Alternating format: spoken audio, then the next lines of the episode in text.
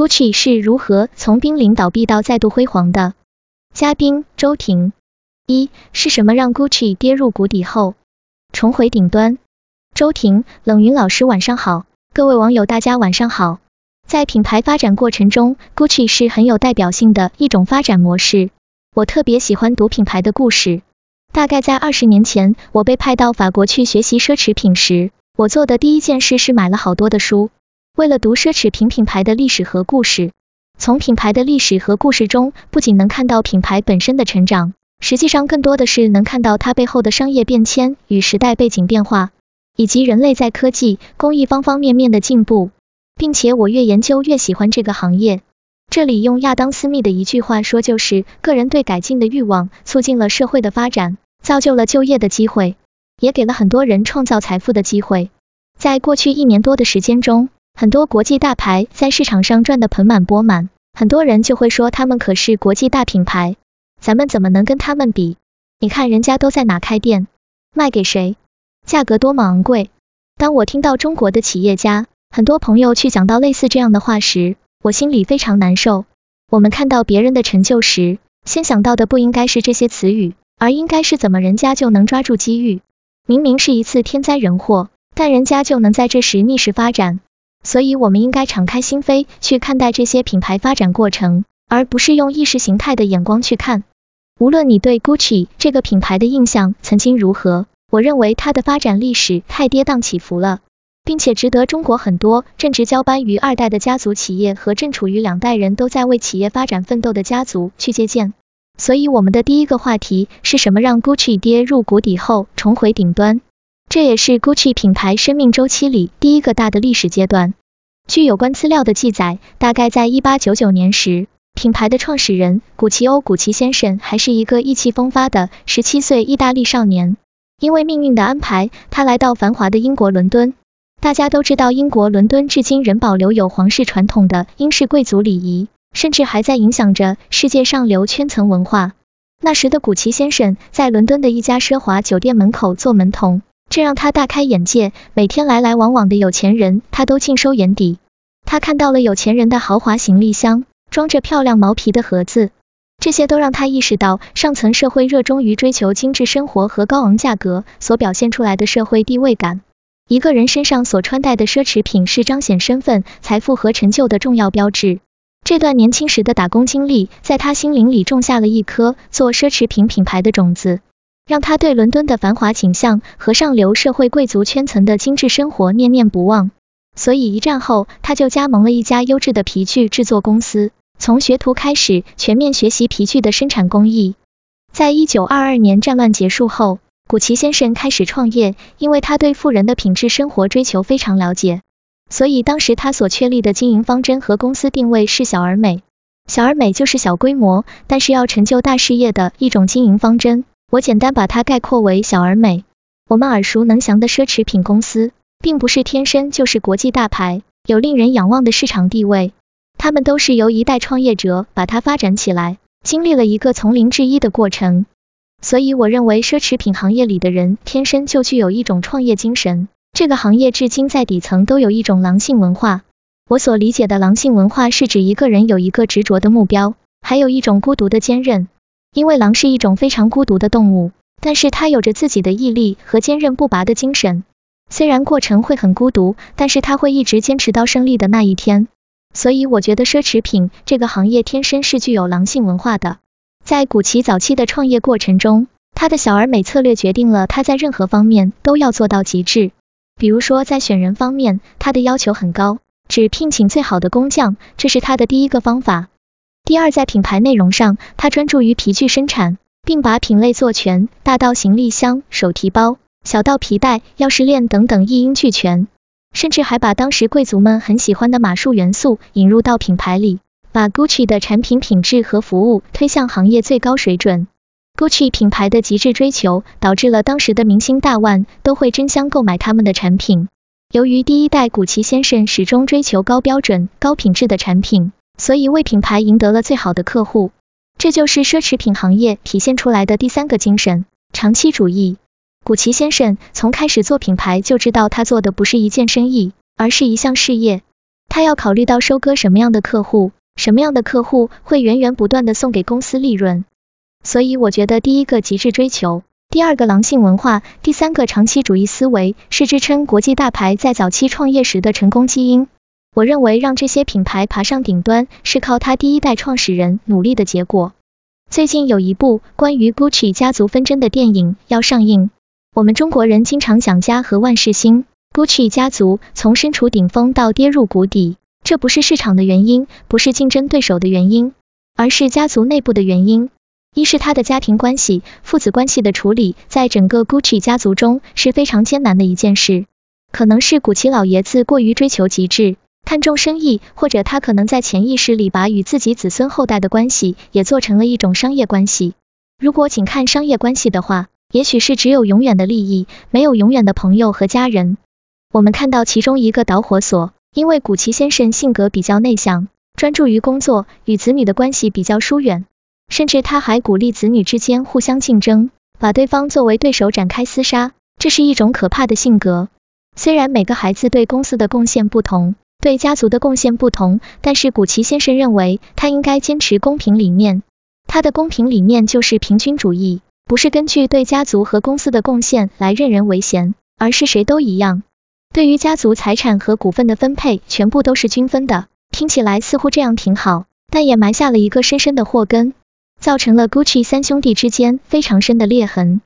古奇先生有四个子女，一个女儿和三个儿子，每个孩子的状态不一样。女儿叫格林马尔达，这个女儿对家族非常忠诚，她跟她的先生一直兢兢业业的为家族付出，做了很多事情。但是老爷子在心里不认这个女儿，所以后面没给女儿留有任何股份，女儿心里也非常不开心。后来他起诉家族，认为家族是不是要考虑到他的贡献？给他分些股份，结果被另外三个儿子联手彻底赶出了家族。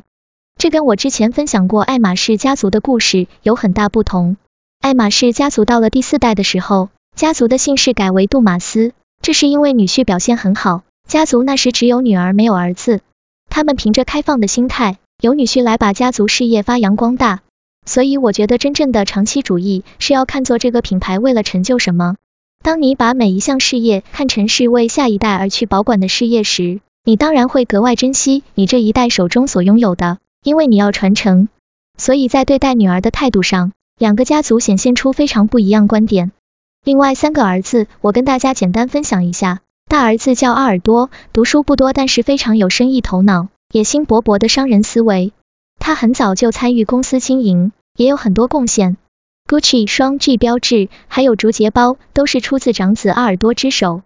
二儿子瓦斯科自由散漫，没有什么经商意识。第三个儿子叫鲁道夫，这个孩子很早就进入影坛，二战以后才涉足家族的生意，所以他也没有什么公司治理的概念。但这两个孩子都拥有跟大哥一样的股份。一九五三年夏天，古奇先生去世了，但是他去世前并没有对自己身后的控制权做安排。这就留下一个非常大的隐患。当时大哥和三弟开始联手把没有头脑的二弟赶走，改变了 Gucci 小而美的经营机制。到了第三代崛起，家族又起风云。伴随着第三代长大成人，这场控制权的争夺变得更加复杂了。老大和老三都企图扶持自己的儿子来控制公司。一九七四年，古奇先生的二儿子去世了，所以另外两家就把股份从老二遗孀手里买过来。变成了两家各持有公司的百分之五十。但凡有点公司经营的概念，都知道股份对半分是最可怕的一种股份控制，不如分为百分之五十一和百分之四十九。老三跟古奇先生的性格有点像，他把自己的孩子视为工具一样，不让孩子拥有任何公司的股份。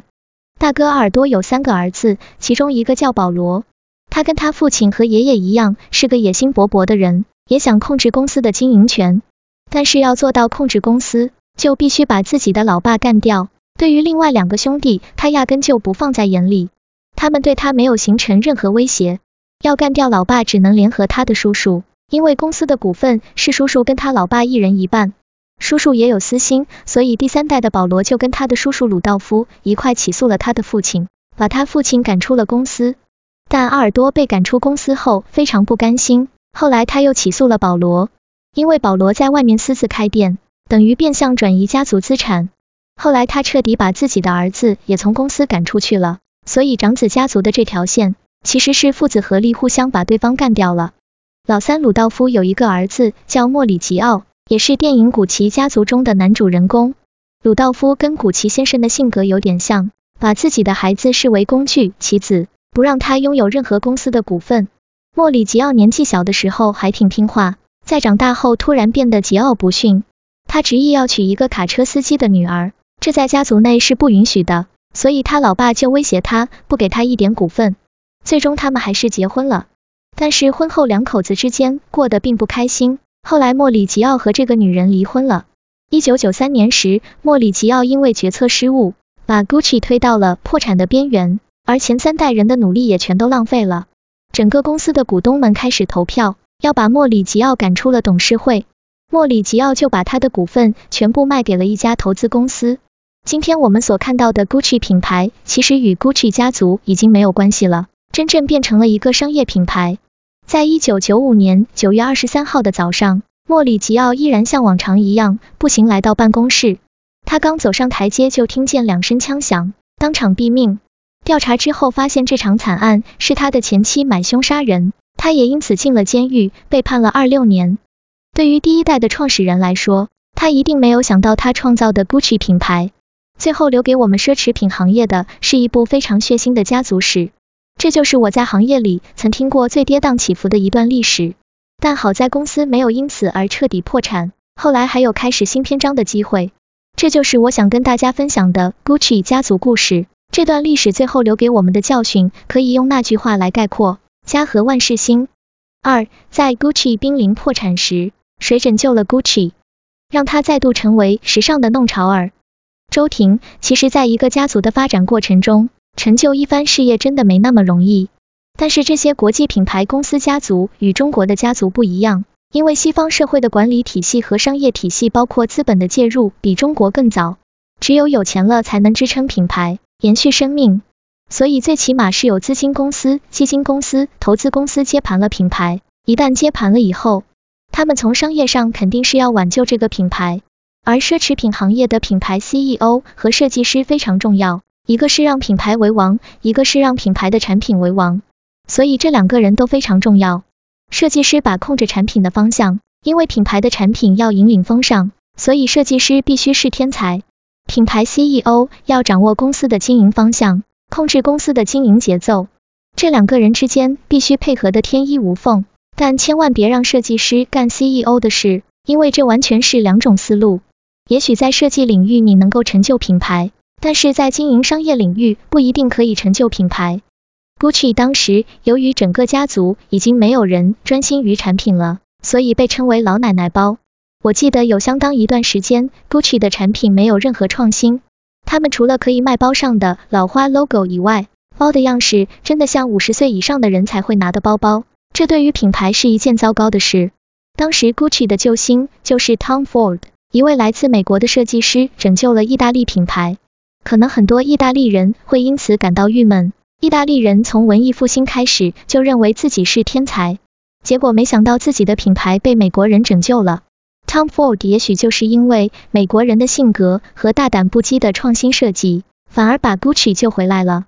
他在一九九五年开始担任 Gucci 的设计师，他用天鹅绒和绸缎打造了一套在当时很前卫的系列。甚至像麦当娜这样的国际巨星都出来给他带货，还有当时最红的影星都争相为 Gucci 最新款站台。他们穿上 Gucci 的衣服，登上自己的演唱会或者是颁奖典礼。大家都知道，在当时，好莱坞和格莱美这样的娱乐界顶级活动是最大的流量入口，引领整个上流社会时尚风潮的巨星们都为 Gucci 代言。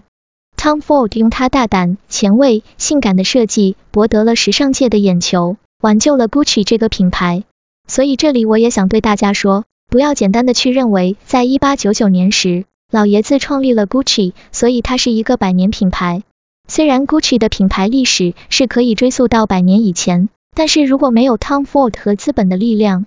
，Gucci 品牌就在 Gucci 家族三代人之后结束了。Gucci 在资本力量的资助下，借助新产品出奇制胜，重新登上顶峰。这时我们再说起 Gucci 的品牌故事才是有价值的。所以我觉得 Tom Ford 是使 Gucci 重回巅峰的一个重要人物，他离开 Gucci 也是比较可惜的。三，Tom Ford 离开后，Gucci 又发生了什么？周婷，这个品牌历程跌宕起伏。Tom Ford 离开 Gucci 时，整个时尚行业都感到很意外。Gucci 之后几年是由 Tom Ford 的助理 Giannini 担任设计师，在此期间，Gucci 的设计又回到了优雅的风格。也许有些人会认可优雅风，但是这种优雅风又让 Gucci 变得没有那么让人心潮澎湃、刺激眼球。Gucci 这个品牌还有一点，我觉得是很多公司管理中要注意的，就是他们高层干掉人的手法。在 Gucci 品牌的一百年中，干掉人的手法不断的在上演。我记得当时的咪咪和她的男朋友，也就是 Gucci 的 CEO，几乎被同时干掉，离开品牌。但最重要的还是，他们没有给品牌创造业绩，而资本家肯定是最现实的。后来他们找来了让我们对 Gucci 不断心潮澎湃的设计师 Alessandro m i c h e l。这位设计师所创造的风格，就是大家现在看到的像红配绿这种常人不敢使用的色彩碰撞。虽然这种风格可能让我们感觉到有些辣眼睛，但是他在慢慢的建立一种新的审美观。他把一些昆虫、植物、花卉等等加上艳丽的色彩放到衣服、荷包上，把神话世界里的一些创作元素带到了 Gucci 的很多作品上。所以，我们今天看到的 Gucci 风格是非常大俗大艳的。当时应该有很多人不喜欢 Gucci，到今天也还是会有很多人不喜欢 Gucci。这里我也发生过一个特别有意思的小故事。前些年我们帮 Gucci 品牌去邀约客户。结果无意间，我们在中国东北的一个城市唤醒了大约三至四年都没有到 Gucci 去买东西的沉睡客户，连我自己都很诧异。我就问他们，我说是什么原因让你们今天又来 Gucci 的店铺里看东西了？他们说，因为之前 Gucci 出的大红大绿颜色的衣服，让他们实在受不了。毕竟他们的年纪已经到了一定阶段，不再能接受这种审美观。今天看到 Gucci 品牌还有定制和高雅的东西，比较符合他们年龄段的，所以他们很愿意再来看一看。所以我们说 Gucci 确实因为这种设计失去了一部分消费者，特别是早期的 Gucci 消费者，但是也因此吸引了大量的年轻消费者。这种设计风格在客户拉新的贡献力上是非常强的。我记得因为这种设计而带来新客户的流入。在曾经一时，使得整个 Gucci 公司的 CRM 系统以百分之五十的增长速度在发展，这是非常可怕的增长数据。但这里大家都要注意一件事，你千万不要因为拉近一个新客户而丢掉一个老客户，这是在客户管理上效率最低下的做法，可能会对品牌的长期经营带来风险。但不管怎么说，Gucci 所创造的红配绿品牌印象，我认为这是一种很倔强的面貌。无时不刻在告诉你人类的原生长状态。我觉得 Alessandro 的产品设计 DNA 挺符合 Gucci 家族的发展历史，让很多追求个性、追求特立独行的年轻人为这些产品买单。这里也出了很多经典产品，比如酒神包就已经成为 Gucci 的一款经典产品。今天的 Gucci 设计告诉我们，无论你喜欢不喜欢，它就这样存在着。这跟现在年轻人的个性化消费的和追求自我的状态也比较符合。相信大家在过去的一段时间里，在上海展览中心看到 Gucci 展后，能够去理解我所说的 Gucci 这种大俗大雅的状态。因为我们在奢侈品业界工作，我们要看品牌背后的商业管理如何。所以我觉得 Gucci 背后真正成就品牌高成长业绩的，实际上是他的 CEO Marco Bizzarri。我在上海见过他，也跟他做过一次采访。在他前一次来上海时，他是 BV 的 CEO，后来是被整个集团董事会提拔为 Gucci 的 CEO。我认为这位先生可以被称为奢侈品行业的杀手。他对于业绩的追求和 CRM 系统的管理达到了极致。在七八年前，开云集团在亚太区开始设立 CRM 部门，并且把 CRM 提升到了非常高的高度。以前大家会把 CRM 看作是零售部门里的一个环节，但是它在各个品牌下都成立了一个 CRM 部门，专门去做客户拉新这件事。我觉得这一步是非常有前瞻性的，因为客户和客户数据是一个品牌真正的核心资产，特别是有钱的新客户源源不断进入到你的 CRM 系统里，这才是这个品牌能够在下一个三年、五年、十年继续获得高成长和高利润最根本的源泉。有些品牌会因为对设计的追求而忘了商业的本，因为很多设计师在欧洲的成长环境里，会认为资本理应为自己的艺术买单。比如我认识很多学设计的小朋友，都会天天想着画画，想着去哪看个展，这些属于你在培养自己的底层素养。但是别忘了，如果你是要去做一个品牌，你最根本的成就还是商业，而在商业里，真正能够成就你的就是客户。当时的 Marco 就看到了这一点。从他上任以来，对 Gucci 品牌全球 CRM 系统的增长率要求就是每个月都是双位数，甚至一度指标定到百分之五十，这是特别厉害的一个战略性调整。因此，我认为在二十一世纪真正成就 Gucci 商业价值的，实际上是 Marco 的经营原则。在品牌里当 CEO，最大的压力就是在六个月内能不能完成业绩，完成总部给到你的考核指标。如果这六个月没有干到总部给你的业绩目标，你就会被解雇。所以在我印象中，这个品牌应该是每六个月可能就会干掉一个 CEO。而且近期我们也从中国市场看到，Gucci 店铺的运营状态是非常忙碌的。他们基本上在店铺零售管理环节上是每一个小时各楼层通报一次 KPI，店长拿着耳机就在喊一楼过去的一小时业绩达标，二楼还有百分之二十的业绩没有完成。三楼定制部要注意了有多少客人等等，每一个小时店长就会在你的耳边提醒一次。所以奢侈品行业能够取得疫情之后的双位数增长，甚至高达百分之七十以上的增长，我真的不认为是品牌躺赢的，而是因为他们品牌不管店开在哪，就算开在奥特莱斯的店，也是以每小时为单位去要求业绩的。我问过很多中国品牌的老板，他们说一个月一次通报都算频繁的。大部分是每个季度，甚至是每半年考核一次 KPI，所以我觉得在二十一世纪又一次带给 Gucci 动力的是设计师 Alessandro 的不断创新。这种快速迭代产品的方法对设计师要求很高，对这个品牌整套的设计系统、生产系统和供应链系统、物流系统、零售终端要求也都很高，都要能够快速响应。所以 Gucci 在某种程度上也把自己逼上了快车道。他们的 CEO 在商业上用这种快速的方法去不断的占领市场，也获得了成功，但这也在孕育着新的一层风险。接下来我们也拭目以待，这种快速迭代的产品创新策略还能持续多长时间？这是我们业界共同关注的一个话题。四，Gucci 在数字化时代是怎么玩转高科技的？周婷，Gucci 的创新不光是产品创新，还有一个就是商业模式的创新。因为奢侈品行业其实非常关注效率，而现在的年轻人又是另外一种生活观和消费观，所以到底怎样能够触达年轻的用户，以及怎样去拉入更多的边缘消费者进入品牌数据库，Gucci 做的有几点，我跟大家来分享一下。第一个是在前几年，Gucci 在上海开了餐厅，可能很多人会说这个餐厅难吃，服务也不好，但当时 Gucci 开餐厅时，有很多媒体采访我怎么看这件事。首先，我认为很多奢侈品牌开始由卖产品转向卖生活方式，他们想用产品的多元化策略和服务多元化去适应更多的消费者，转化消费者。